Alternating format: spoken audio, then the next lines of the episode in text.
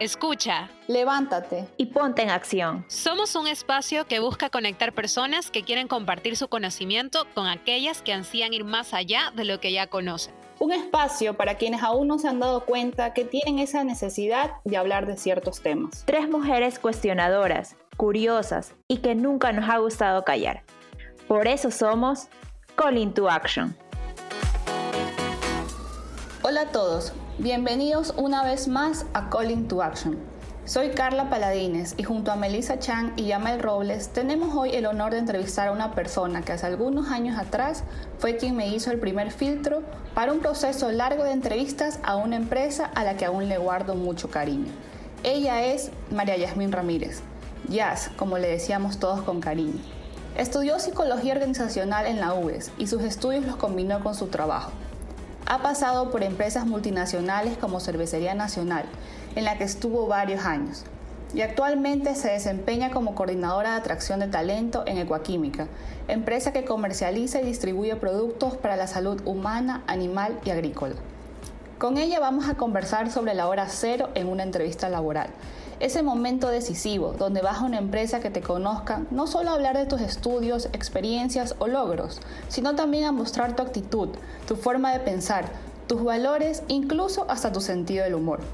Queremos que nos cuente un poco más sobre ese proceso, cómo prepararte, qué pasa durante ese momento, qué no debería pasar y cuál es el siguiente paso, tanto de parte del entrevistado como del entrevistador. Hola, ¿cómo están? Un gusto. Estoy súper emocionada de poderles contar todo lo que sé en cuanto a las entrevistas de trabajo y poder pues conversar un poco más eh, en detalle y resolver pues algunas dudas que pueda tener eh, nuestro público en algún momento. Hola, ya sí, totalmente gracias por, por darnos de tu tiempo para ahondar sobre este tema tan importante que es la entrevista. Y bueno, como solemos hacer, quisiéramos comenzar conociendo un poco ¿Qué fue lo que a ti te invitó a, estudiar esta carrera ligada al talento humano? En este caso, psicología organizacional, ¿no? Correcto, correcto.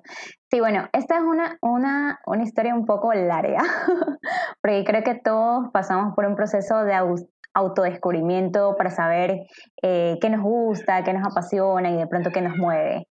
Entonces, bueno, dentro de, este lapso de poder investigar qué me gustaba, estaba todavía aún en el colegio y pues mi sueño era ser periodista, viajar por el mundo y bueno, sí, me gustaba y me llamaba la atención la parte de psicología. Pero bueno, empecé haciendo un tour por las universidades, investigando un poquito más de las carreras y pensé que sería interesante balancear algo que me gustara mucho, que era viajar y que representaran pues un incentivo económico. Y así empecé a estudiar turismo, algo que no me imaginaba que, iba a ser pues una carrera que, que realmente yo estuviera 100% allí. Y empecé a estudiar la carrera, me gustaba, empecé a viajar, a conocer, eh, conocer gente, conocer diferentes culturas. Y bueno, y sentí que todavía no me llenaba del todo y terminar de conocer gente eh, me seguía todavía motivando a que debía hacer mucho más en el tema del comportamiento humano era realmente lo que me motivaba. Así que decidí pues eh, estudiar a la par tanto turismo y, pues buscar una beca y empecé así mi carrera de psicología organizacional en la UES. En la UES ya me di la oportunidad de ver los dos lados de la psicología, porque me llamaba muchísimo la atención la parte de psicología clínica y la organizacional. Entonces empecé a ver de ambas un poco y descubrí que definitivamente lo mío estaba dentro de las organizaciones, pudiendo eh, identificar talento, gestionando el talento. Y me di cuenta que el área de talento humano tiene eh, muchísimas cosas y un factor súper importante eh, es que es un impacto grande para, hacer, para la organización, el área de talento humano. El motor principal que realmente mueve una compañía definitivamente es la gente y los talentos que tiene esta gente. Entonces el área de recursos humanos llega a ser un área estratégica para el negocio y definitivamente pues me apasiona mucho el poder gestionar acciones para ayudar al crecimiento no solo de la compañía, sino también de la gente. Eh, pero María a mí me quedo sorprendida porque como que en, el tiempo que te conozco, desde que trabajamos juntas y bueno, y luego cuando nos encontramos así en la universidad, nunca, nunca supe esa, esa, esa historia previa de que pasaste por turismo, que bueno, en parte te entiendo, ¿sabes? Porque yo también tenía mi listita ahí de posibles carreras y bueno, terminé eligiendo marketing, pero por si acaso pasé por leyes y nutrición, que son cosas totalmente distintas, así que la verdad es que sí uno tiene a veces muchos, intereses así regados, pero, pero está muy bien, o sea, y creo que a mi parecer, lo que te conozco, creo que elegiste la carrera que va muy de la mano con tu personalidad, este, muy, tú tienes mucho esa, esa empatía, creo, por las personas y eso es algo que, que definitivamente las personas que trabajan en este departamento deben tenerlo. Sí, totalmente. Algo que yo rescato muchísimo que debe tener sí o sí la gente de talento humano es pasión por la gente. Si no tienes pasión por la gente, es muy difícil que realmente puedas hacer acciones y desarrollar cosas importantes para pues el motor de la, de la compañía. Si no motivas a tu cliente interno, como se dice, la, em, la, empresa no, no, no, no va a ir bien, porque las, personas no están con esa ilusión de querer eh, dejar su mejor desempeño en la, en la, ¿cómo se llama? en la empresa.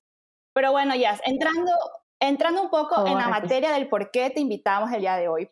Este, quisiéramos hablar que nos cuentes un poco sobre la entrevista laboral, que yo sé que es algo que es parte obviamente de, tu día a día en el trabajo. Entonces, por eso quisiéramos comenzar preguntándote, ¿qué es lo más importante para ti en una entrevista? O sea, ¿qué cosas son las que ustedes como talento humano valoran en una persona durante la entrevista? Bueno, Perfecto. Eh, yo creo que por la parte de la entrevista creo que hay algo muy importante primero eh, que identificar y es definitivamente el talento. Ya para mí es importante conocer realmente qué mueve a la persona, eh, cuál es la pasión que tiene por su carrera, qué lo motiva, los valores, la seguridad que esta persona puede demostrar y sobre todo el autoconocimiento que tiene de sí misma. ¿Por qué? Porque esto me da una idea mucho más clara de saber si era fit cultural con la compañía a la que estoy representando y buscando pues el talento y también si era fit con los valores que tiene esta compañía. Entonces, para mí, preliminarmente, lo que debe hacer pues una persona previo a la entrevista es una parte de autoconocimiento, eh, lo que le va a permitir al reclutador o a la persona que te esté entrevistando conocer cuáles son las, tus habilidades definitivamente los logros que has tenido, indiferentemente si has tenido experiencia o no has tenido experiencia profesional, los retos a los que te has enfrentado, has aprendido y crecido, y sobre todo va a permitirle visualizar a esa persona cuáles son tus fortalezas con las que aportarás a la compañía y cómo, eh, en base a tu autoconocimiento, vas a trabajar de pronto en esas oportunidades de mejora que tienes.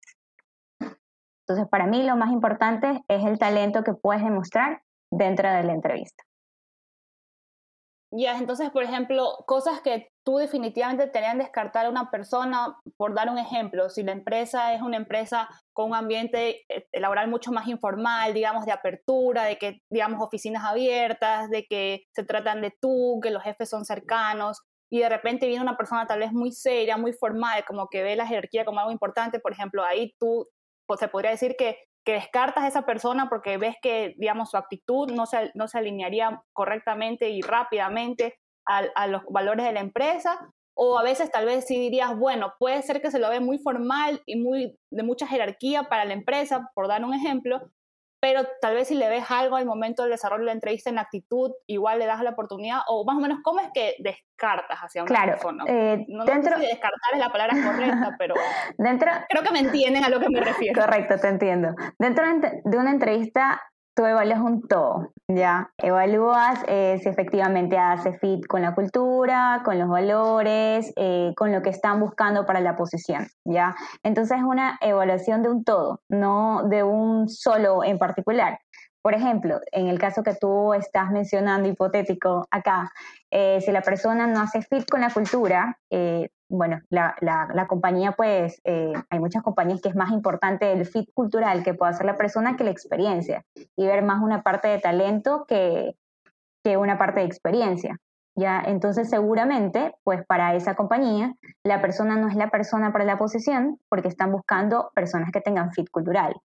Pero si te vas a otra compañía que realmente valoren un mix entre la parte de personalidad, eh, talento, la parte de experiencia y el fit cultural, pues entonces podría ser un candidato que eh, considerablemente podría considerarse, vale la redundancia, dentro de ese proceso de selección. Creo que eh, varía muchísimo dependiendo la compañía, lo que tienen definido buscar para esa posición y los valores. hoy en día, pues muchas compañías están buscando temas de fit cultural, temas de que realmente eh, pues la persona encaje con la cultura de la compañía porque lo que buscan es incentivar temas de experiencia al empleado, compromiso y demás, y que estén en un ambiente todos en la misma sintonía. Entonces, eh, creo que eh, pues la compañía evalúa muchísimo realmente qué, qué es lo que va a pesar más para esa posición. Si un tema de experiencia, un tema de talento, un tema de fit cultural. Qué, interesante lo que nos mencionas en este momento, Jazz, de que ahora los valores se están tomando muy en cuenta y creo que es tanto el lado de los dos lados, tanto la empresa con los valores que tenga esa persona, eh, si va a ser fit con, su visión como empresa, como también la persona que sepa qué valores esa empresa tiene, porque por decir me pueden llamar o yo puedo aplicar solo las empresas que sí me interesa que compartamos o y que compartimos los mismos valores y que ellos sí tienen los mismos que yo. Yo creo que eso es algo como tú dices que se está dando ahora, porque antes eh, sabía que más enfocaban era solo ver si tenía el perfil técnico o de conocimientos o de experiencia que yo quería, más la parte de valores no lo tomaban en cuenta, ¿verdad? Correcto, correcto. Hoy en día muchísimo hay un tema de transformación cultural, eh, temas de agilidad dentro de los equipos, entonces realmente se está evaluando muchísimo más esta parte que la parte 100% de experiencia, que hoy en día sabemos que es una parte aprendible dentro pues, de, de un proceso de desarrollo de un colaborador. Sí, eso me estoy dando cuenta bastante y me parece muy bueno porque así las personas entran a trabajar en un lado eh, no solo porque yo sé lo que hago, sino que también me apasiona dónde, el lugar, el entorno y puedo dar más de mí con ideas nuevas y no solo limitarme con lo que yo hago. Correcto. Y otra, ahorita ya como que viéndolo por partes. Eh, yo recibo la llamada, Melissa, ¿sabes qué? Queremos entrevistarte para esta posición. ¿Qué es lo que tú nos recomiendas a las personas que deberíamos de hacer previo a esta entrevista? Eh, no sé, temas de investigar, de revisar el perfil, eh, de vestimenta. ¿Qué deberíamos de hacer para prepararnos a ese momento? Perfecto. Aquí topaste un punto súper importante y definitivamente es prepararte para la entrevista. No puedes dejarlo abierto a un golpe de suerte para ver cómo te va, porque estarías perdiendo una oportunidad valiosísima. Y creo que esto es algo muy importante que las personas deben considerar. Prepararte definitivamente para ese momento, que si bien es cierto, seas tú la persona contratada, pues en el mejor de los casos vas a ingresar a la compañía que quieres y pues en el peor de los casos vas a dejar una muy buena imagen ante esa persona que como el mundo es tan cambiante, tan bursátil o se pueda presentar una oportunidad a futuro, te puedan considerar.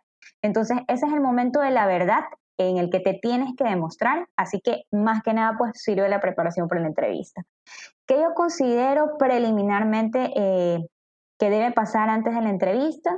Definitivamente lo que les mencionaba hace un momento, el tema de autoconocimiento. Y para autoconocerte tienes que hacerte una autoevaluación y definitivamente es ser curioso, ¿ya?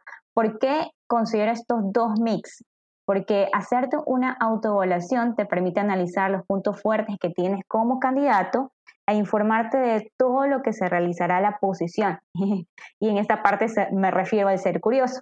Aquí vas a poder revisar cómo las habilidades, tus competencias, tus intereses, tus valores se relacionan con la posición en la que estás participando. Eso es por una parte. Y la otra parte, eh, pues tienes que planificar la entrevista. Bueno, esto va a variar un poquito si la entrevista pues es presencial o si la entrevista es virtual. Hoy en día por la pandemia muchísimas compañías lo están manejando de forma virtual. Pero si es presencial, definitivamente tienes que planificar desde la presentación hasta tu momento de llegada a la entrevista y cómo van a suceder diferentes etapas dentro de la entrevista. Considerar pues eh, la vestimenta acorde al cargo, por ejemplo, si estás aplicando un, cargo de una posición en un segmento bancario, pues obviamente eh, tu vestimenta va a ser mucho más formal, a diferencia que estés participando eh, en una compañía, pues que ya sabes que su cultura es una cultura abierta, que es una cultura fresca y que pues el tema de vestimenta realmente eh, va a quedar un tema de comodidad tuya. Entonces, tendrías que investigar el tema de la cultura organizacional de la compañía previamente, de preferencia no utilizar hablo por el tema de la vestimenta, no utilizar accesorios que llamen la atención o que desvíen la atención de las personas que te van a entrevistar. Y aquí un punto súper importante es no tener miedo eh, con la persona que te está eh, entrevistando o la persona que te llamó y te citó a la entrevista. Es súper importante que le preguntes a tu reclutador o la persona que está llevando el proceso cuál es el código de vestimenta de la compañía. Esto te va a dar una mayor claridad para planificar tu vestimenta en ese día. ¿Ya? Y también pues preguntarle, pues, eh, si definitivamente eh, averiguas un poquito más sobre la cultura de la compañía y definitivamente te dicen, no, mire, la verdad, ven como tú te sientas cómodo, pues ya te lo dejan un poco más abierto porque esa es la cultura de la compañía en cuanto al tema de la vestimenta.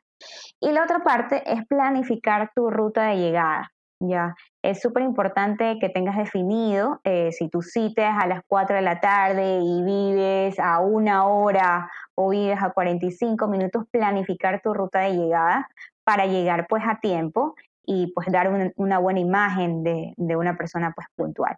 Ahora, si tu entrevista es virtual, hay muchísimas cosas pues que, que cambian acá porque el contacto físico eh, te genera pues una mayor cercanía con la persona y poder hacer clic de una manera mucho más rápida, a diferencia de la entrevista virtual, que pues hay muchas cosas que se pueden perder eh, por medio de una pantalla.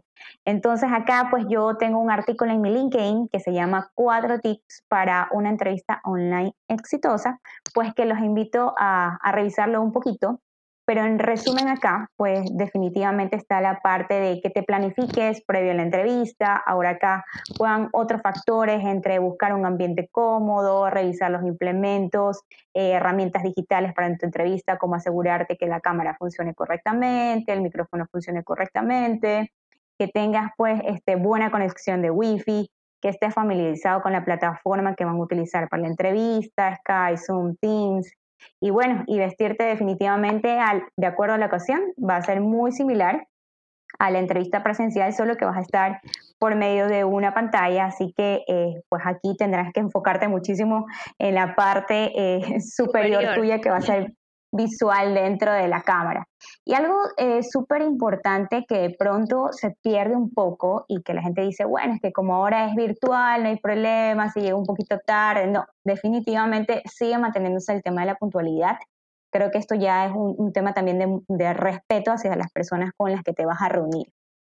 Y bueno, y, y algo que este, marca ya sea en una entrevista virtual o presencial, creo que es la parte de ser auténtico muchas personas llegan de pronto súper estudiadas eh, a una entrevista y le preguntan, ¿y qué conoces la compañía? Y comienza a decir información así súper aprendida.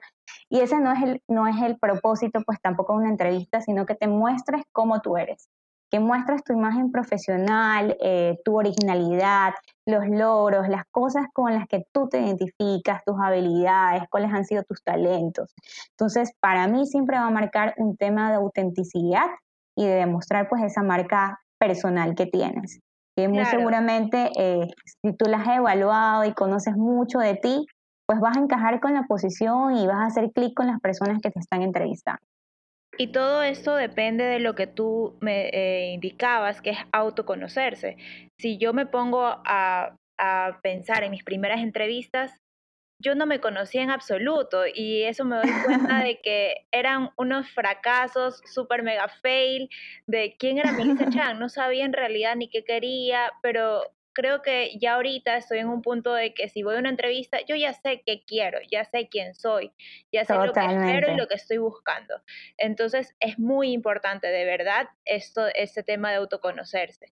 Y en cuanto a lo de vestimenta, me, eh, la verdad, yo creo que no lo había considerado, es ese hecho de, investigar a la empresa a la que vas eh, eh, y vas a postular, porque sí, hay, hay, empresas muy que son freestyle, que tú podrías ir con un jean y una camiseta y ellos se sienten hasta mejor. Y no pasa nada. Como los startups, ahorita que para ellos es muy común así versus otras empresas que son más formales. Entonces sí, es dependiendo de la empresa, dependiendo del cargo y eso tenemos que considerar mucho. Pero mm, Totalmente. a eso quiero recalcar para todos es autoconózcanse, o sea, háganse un examen, ustedes también pónganse a pensar qué es lo que quieren, qué es lo que van a aportar, porque creo que de eso radica todo lo que tú nos has dicho. Totalmente, totalmente. Y la parte de autoconocimiento y autoevaluación para mí es una parte, eh, pero así como lo que, con lo que debes arrancar previo pues a ir a una entrevista e incluso ni antes de ir a la entrevista, sino antes de empezar tu búsqueda de empleo. Es algo súper importante para que realmente puedas postular a las vacantes eh, que están afines a lo que tú quieres. O sea, creo que lo peor que te podría pasar es ir a una entrevista de un cargo que no te gusta y que no están dentro de tus planes de carrera. Entonces, eh, bueno, para mí el tema de autoconocimiento pues va muy de la mano eh, con la posición que realmente quieres postular. Claro que sí, o sea, como le mencionan ambas, el autoconocimiento es muy importante, no solo para la entrevista, yo creo que para la vida, pero una vez que ya pasa este tema de autoconocerte, investigar a la empresa y ¡pum!, nos llega eh, ya la entrevista, ya.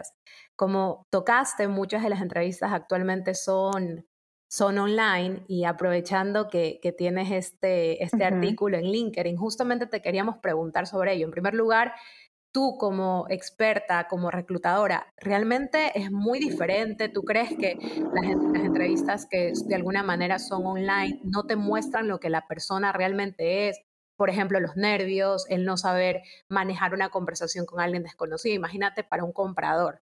Y por otro lado, tal vez al menos nos podrías mencionar esos cuatro tips para ver si cachamos el interés de estos chicos que vayan a ir a, leer tu, tu artículo en LinkedIn porque, o sea, la mayoría de las entrevistas son online, ¿no? Claro que sí. Hoy en día, por todo el tema de la pandemia, la mayoría de las entrevistas son online. De hecho, eh, hay algo importante también que considerar. Muchas compañías te hacen una videoentrevista preliminar antes de, pues, de que pases a las siguientes etapas de un proceso. Entonces también hay que estar familiarizado cuando apliques pues, a las plataformas, estar preparado que te van a pedir de pronto un video cortito de que cuentes quién eres, qué te gusta, por qué quisieras estar en la compañía. Entonces, eh, creo que eso es como que un primer punto por la parte eh, de prefiltros previo pues a aplicaciones.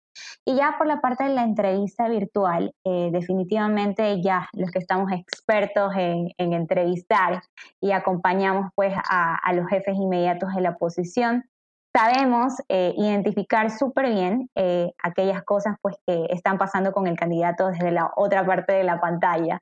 Entonces, eh, algo que realmente yo recomiendo y que está acá en mi artículo es nuevamente el tema de planificar este, tu entrevista, buscar el ambiente cómodo, lo que mencionaba hace un momento, revisar los implementos para asegurar que esa experiencia de entrevista que tú vayas a tener no tenga interrupciones porque lo que te podría pasar, y, lo comento porque a mí me pasó en algunas entrevistas que estuve al inicio de la pandemia, eh, cuando empecé a entrevistar candidatos y a pesar de que yo les mandaba, revise esa la plataforma, que en esa plataforma eh, es la que vamos a utilizar y les mandamos una guía y el enlace, prepárese y conversamos con los candidatos, suele pasar. Entonces, eh, para mí siempre es aconsejable que pruebes tus implementos previo a la entrevista o hagas incluso, para estar más seguro, una prueba con tu reclutador o con la persona que estás llevando el, proceso de pronto un día antes para asegurarte que todo esté bien. Porque lo que me pasó en una ocasión con una candidata fue que, eh, bueno, obviamente estamos en nuestros hogares, en nuestros espacios, y en toda la pandemia nos tocó montar las cosas de alguna otra manera para hacer home office pues a, la candidata no le funcionaban los audífonos y lamentablemente a pesar de que se puso audífonos de los de calecito no le funcionaban y terminó sacando los audífonos, tampoco le funcionaban los auriculares del, del computador, entonces eh, casi casi que se pegaba el computador para hablarnos y, le veíamos como que solo el pedacito de la cabeza, entonces dañas como eh, esa, esa experiencia con, de interacción con, con las personas que te están entrevistando y pierdes una oportunidad valiosa de que las otras personas te, te conozcan más a profundidad porque pierdes el tiempo viendo cómo solucionar estos temas tecnológicos. Entonces, para mí, el tema de revisar los implementos previo es súper importante. Y creo que debes sentir la seguridad también eh, de, que el reclutador, más que nadie, quiere también eh, cerrar un proceso de selección y por algo te está invitando al proceso y considera que tú eres la persona. Así que ten la seguridad también de, de llamar y decirle, ¿sabes qué? Me sentiría más cómodo haciendo eh, una prueba. No he utilizado nunca Teams, que hoy en día lo utilizan muchísimo para las, para las videoentrevistas. Eh, bueno, Zoom ya es una plataforma que ya venía siendo utilizada hace mucho tiempo antes, Skype también, pero hay muchas herramientas también que son propias de cada compañía para hacer temas de entrevistas y si hay alguna que no te suena o que no sabes cómo utilizarla así, te invito a que sin ningún problema eh, pidas ayuda a la persona que te está eh, llevando en el proceso para que puedas hacer estas pruebas y no pierdas esa oportunidad valiosa dentro de la entrevista. Y bueno, y pues la parte del lenguaje corporal, yo les decía que eh, por, por la pantalla probablemente eh, se puedan perder algunas cosas, pero aquí como que la recomendación que yo le dejo muchísimo a, a los candidatos y está eh, dentro de mi artículo es que buscas hacer contacto visual. Un error que nos, nos, nos, nos toca muchísimo es que tú estás acostumbrado a ver la pantalla y no la cámara de tu computador o la cámara de tu celular, es verdad. sino la pantalla. Y eso te pierde eh, realmente el foco de cómo conectar con las otras personas que están del otro lado de la pantalla. Claro que sí. Entonces, es algo que no muchos se fijan. Exactamente. No es algo que muchos te fijan, pero si tú estás viendo la pantalla y no la cámara, miras para abajo, no miras por el frente.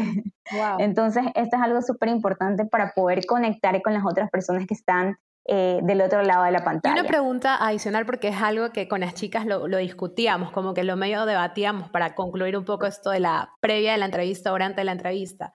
Tal vez son un poco stalker, pero justo nos mencionabas LinkedIn, que es una, una plataforma para conocer al entrevistado, pero también quizás para conocer al entrevistador.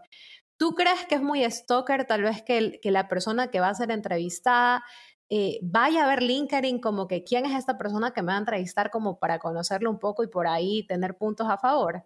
Para mí es 100% recomendable eh, porque esto te permite tener una idea mucho más clara de las personas con las que te vas a reunir, ¿ya?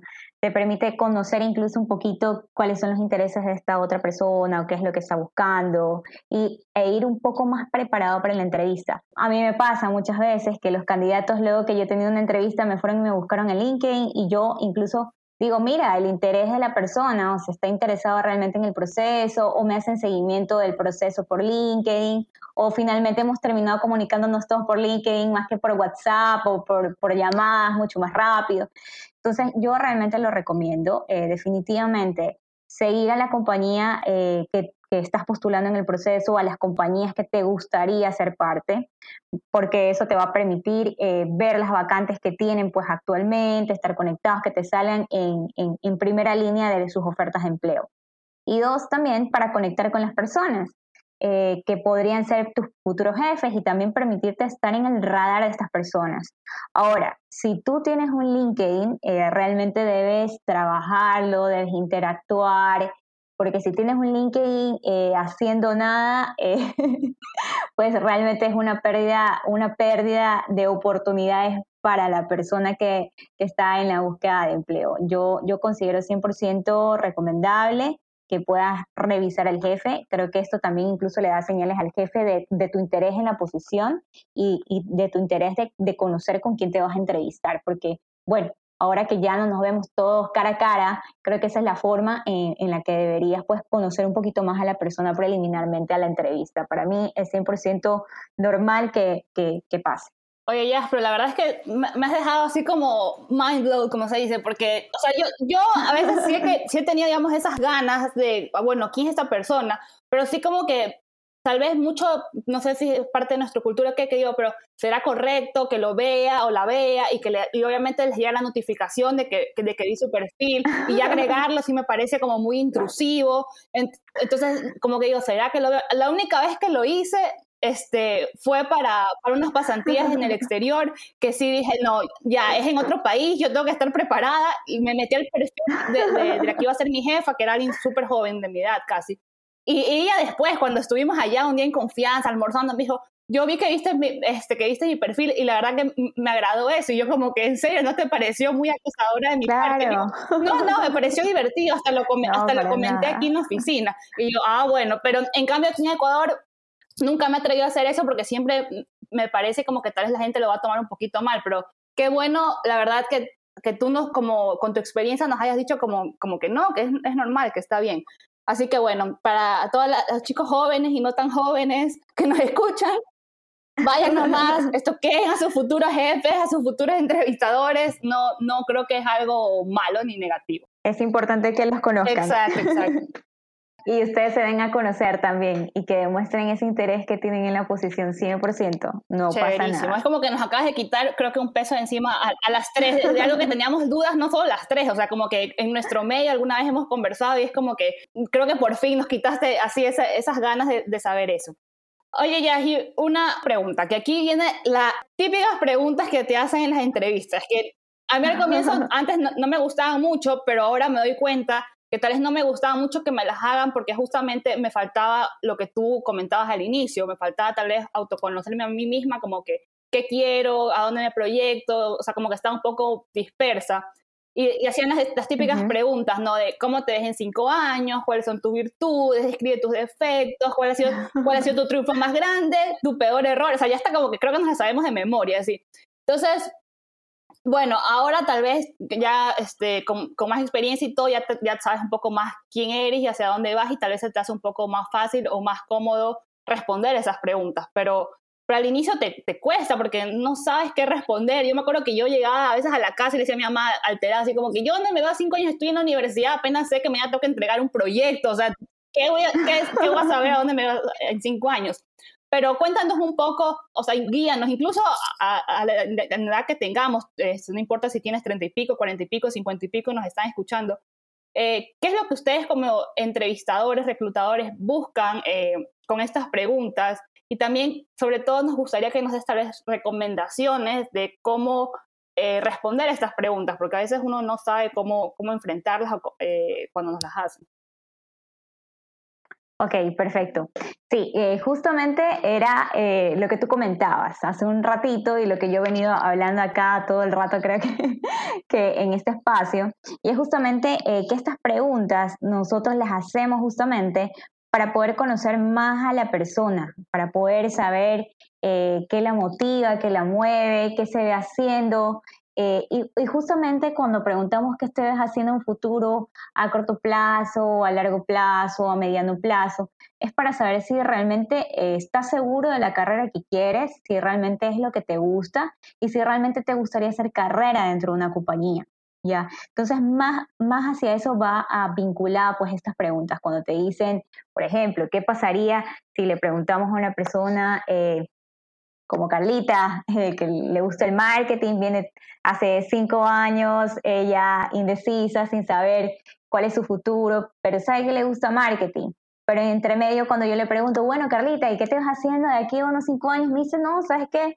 Yo mm, me veo como que viajando, está, es válido, está ok, pero no te ves trabajando, te ves ya más en algo independiente, no te ves vinculado a una compañía. Entonces, ya sabemos que tus intereses no van vinculados realmente como que a estar 100% trabajando para alguien o trabajando dentro de un equipo o te ves 100% independiente. Entonces, eh, son realmente preguntas que nos permiten conocer un poco más eh, de ti, de, tus aspiraciones, de tus fortalezas.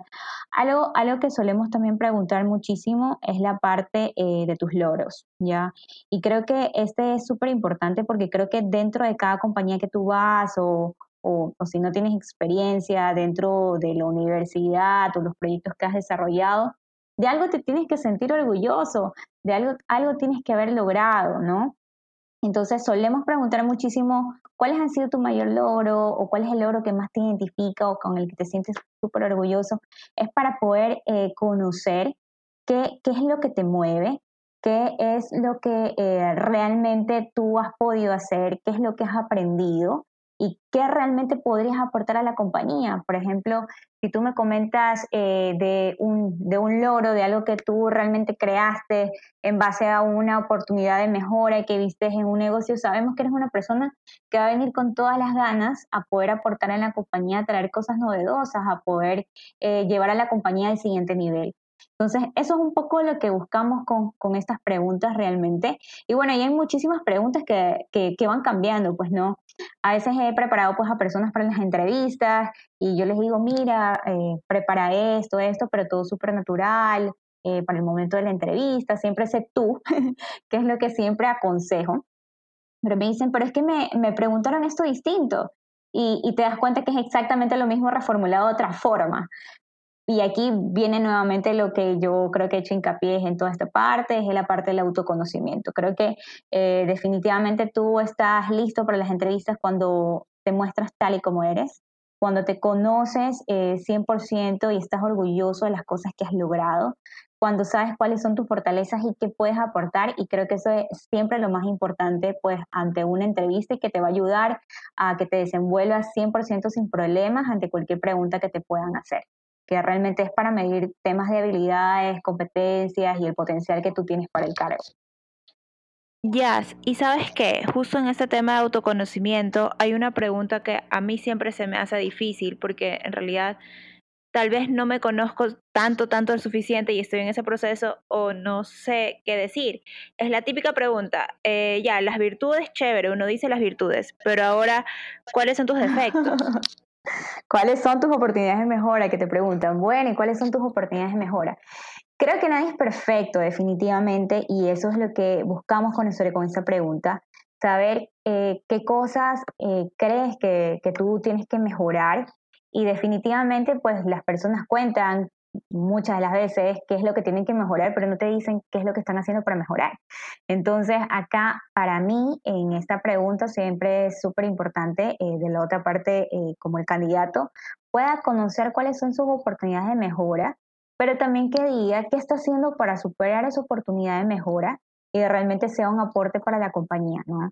Entonces, eh, muchísimas de las veces tal vez no estamos preparados para este tipo de preguntas y no entendemos el por qué, pero es porque sabemos como compañía que nadie es perfecto, que nadie es 100% perfecto, o sea, que todas las personas pues tenemos algo que definitivamente tenemos que mejorar y estamos buscando pues bueno, y sabemos que tú no eres perfecto como todos los seres humanos del mundo, pero ¿qué estás haciendo para pues eh, poder cerrar como que esa parte y, mejorar pues eh, esa debilidad que tienes?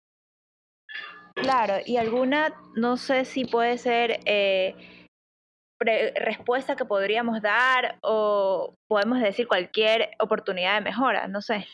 Yo creo que siempre tienes que ser eh, lo más transparente posible. O sea, lo peor que te podría pasar en una entrevista es decir algo que realmente no eres, ¿ya? O inventarte algo solo por pasar la entrevista, ¿ya? Entonces yo creo eh, que debes decir definitivamente algo en lo que sabes que no eres bueno, en lo que sabes que es tu oportunidad de mejora, pero tener claro cómo, cómo, lo, cómo lo vas a superar. Hay muchas personas que dicen, pues mi debilidad es que soy demasiado perfeccionista. Y sí pasa, tu debilidad puede ser eso y ok, ¿qué estás haciendo para que eso no sea un problema para ti? ¿Ya? O, que, o personas que dicen, bueno, mi, mi debilidad es que no soy puntual. Entonces, bueno, ok, está bien que esa sea tu debilidad, pero ¿qué estás haciendo para que esa debilidad no sea eh, pues algo crítico en el mediano o largo plazo en tu carrera profesional? Yo creo que no hay problema con, con la debilidad que tengas porque nadie es perfecto, pero sí es importante que sepas eh, cómo vas a manejar esa debilidad, esa oportunidad de mejora tuya.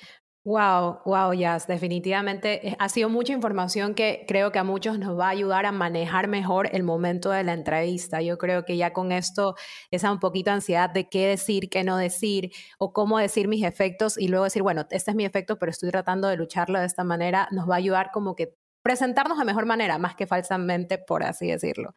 Pero bueno, un poco ya terminando esta parte de la entrevista, hay otra etapa que, que, yo creo que es de mucha ansiedad para todos, la de la larga espera, la de saber si me escogieron o no me escogieron.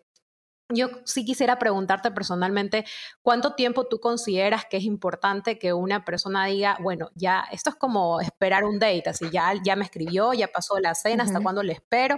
Casi que lo mismo con la entrevista, o sea, hasta cuánto espero para que el reclutador me llame, porque a veces pasa, yo he escuchado chicos, más que todo ahora que tengo hermanos menores, que me dicen, Yamel, pero la empresa me, me, me llamó hace dos meses y no me ha dicho nada, pues entonces realmente yo tampoco tengo conocimiento de más o menos cuánto es el tiempo de, espera para decir, ok, sí me van a contratar o como dicen los chicos ahora, bueno, yo también a veces ya fue.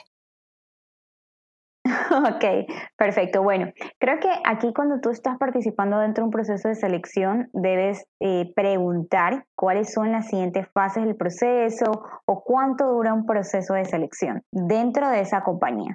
Porque esto, esto te va a permitir tener una idea mucho más clara dentro de qué fase del proceso estás y cuánto es el tiempo de espera que te va a tomar esa fase, ¿ya?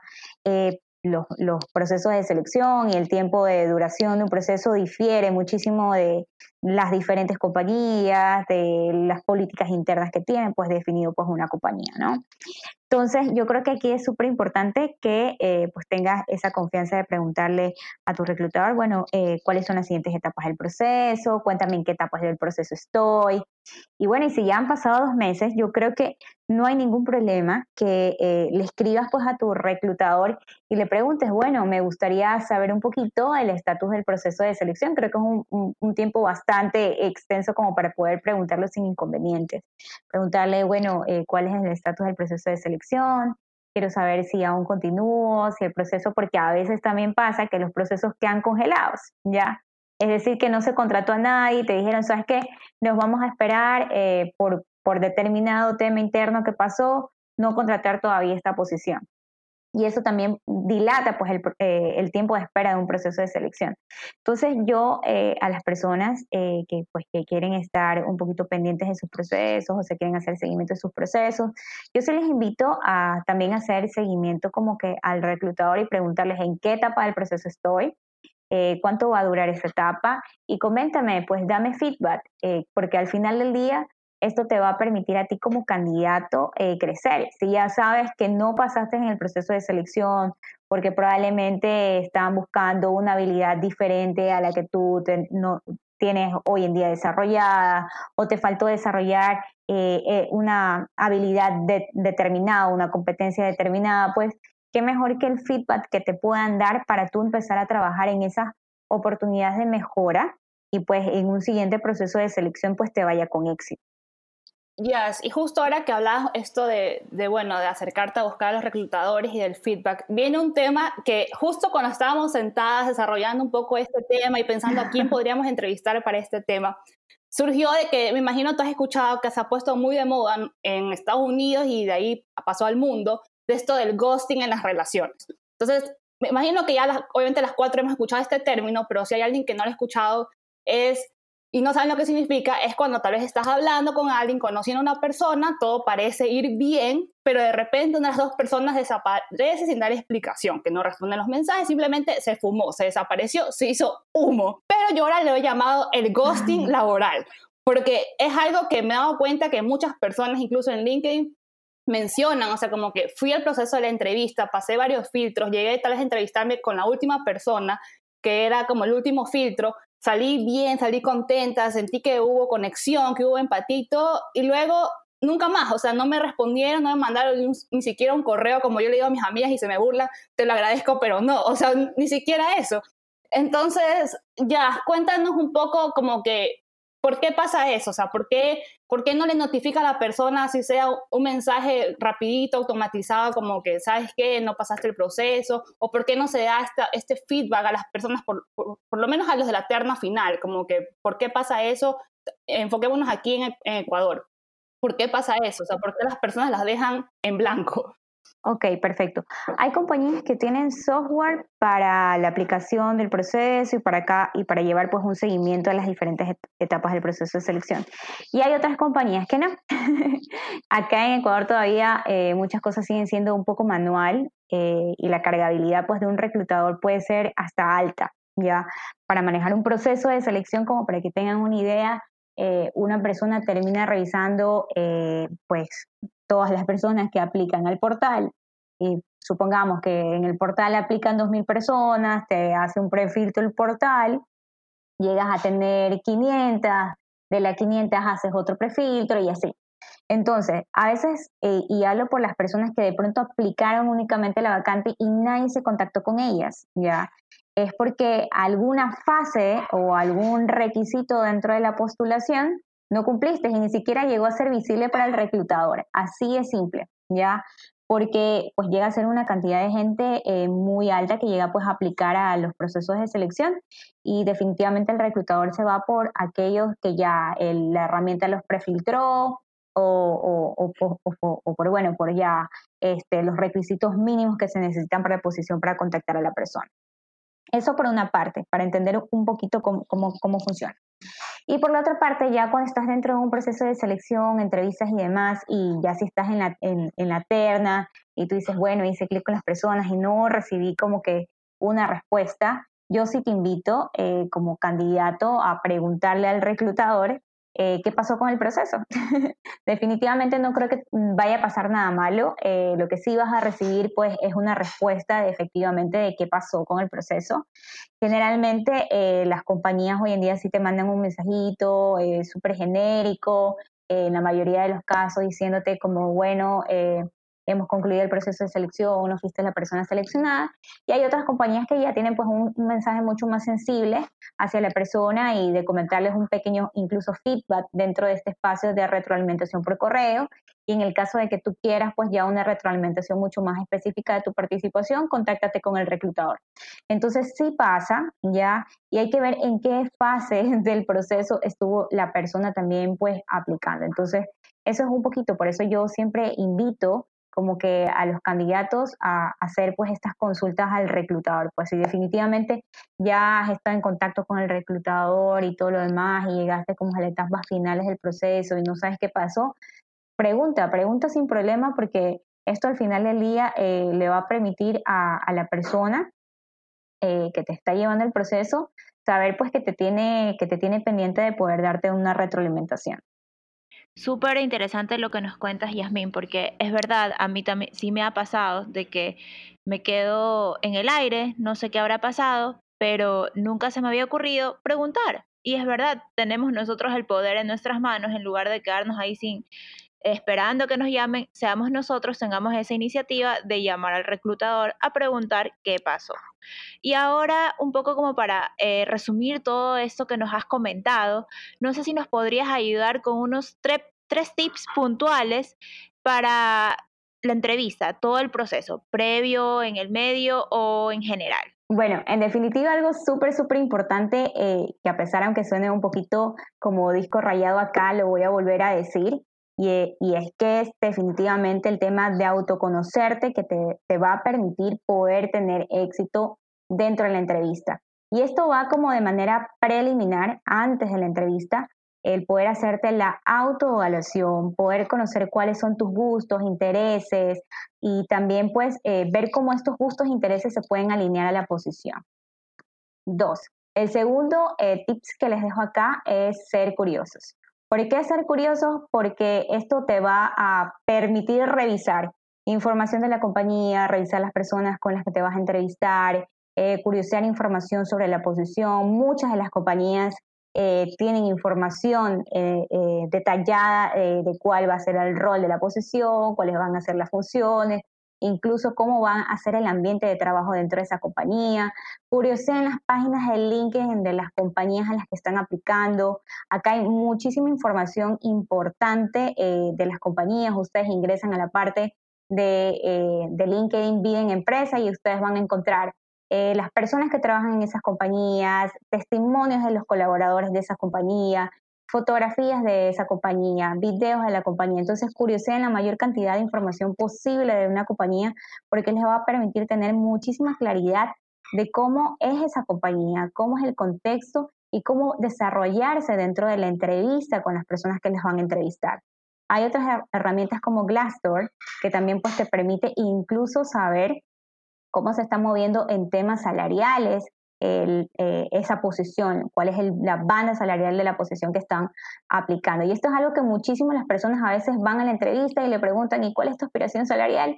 Y la persona no sabe porque realmente no ha tenido la oportunidad de poder investigar. Entonces, pueden hacerlo por medio de Glassdoor, así como también van a poder tener opiniones de personas eh, que han ido en entrevistas en esa compañía y que probablemente están contando un poquito cómo, eh, cómo han sido los procesos de selección en la compañía. Entonces también te va a permitir tener una idea de cómo estar pues eh, en esa entre, en, la entrevista en la entrevista que vas a tener en esa compañía. Entonces la parte de ser curioso 100% recomendada previo al, a la entrevista como tal. Y ya dentro de la entrevista, eh, como consejo y tips súper importante eh, acá es ser auténtico. Para mí, eh, que te muestres con naturalidad, que te muestres 100% como eres, que te muestres tus habilidades, que ya hables y, comentes todo lo que te autoconoces, te sientes súper orgulloso de tus logros, que comentes las cosas que, que has aprendido, crecido, es muy importante acá. Y ya para la parte eh, final eh, de, la entrevista, como el después de la entrevista, para mí un tip súper importante es que también puedas hacer tu seguimiento dentro del proceso de selección.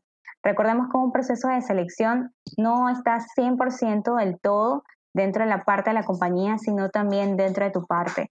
O sea, tú eres una persona que quieres ese puesto, que quieres darte a notar, que eres una persona que con todas las ansias del planeta deseas entrar a esa compañía, entonces es momento que tú también demuestres que estás súper interesado pues en esa compañía.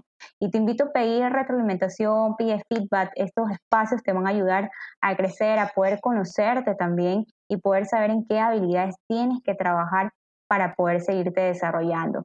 Si en este momento esa posición no es para ti, no te desanimes porque finalmente termina siendo una oportunidad de aprendizaje para ti, para pues seguir eh, desarrollándote dentro de tu carrera profesional y seguramente para aplicar o seguir desarrollándote mejor en otras entrevistas. Entonces, pide siempre retroalimentación para saber en aquellas cosas que tienes que trabajar y pues para que te pueda ir con éxito en una siguiente entrevista. Y pues si ya eres el candidato ganador del proceso, pues sí te digo que llega el momento de, ser de, dar los agradecimientos y ser retribuido también con la compañía y ahora sí que empezar con toda la energía del planeta pues en esta nueva posición que se te está presentando.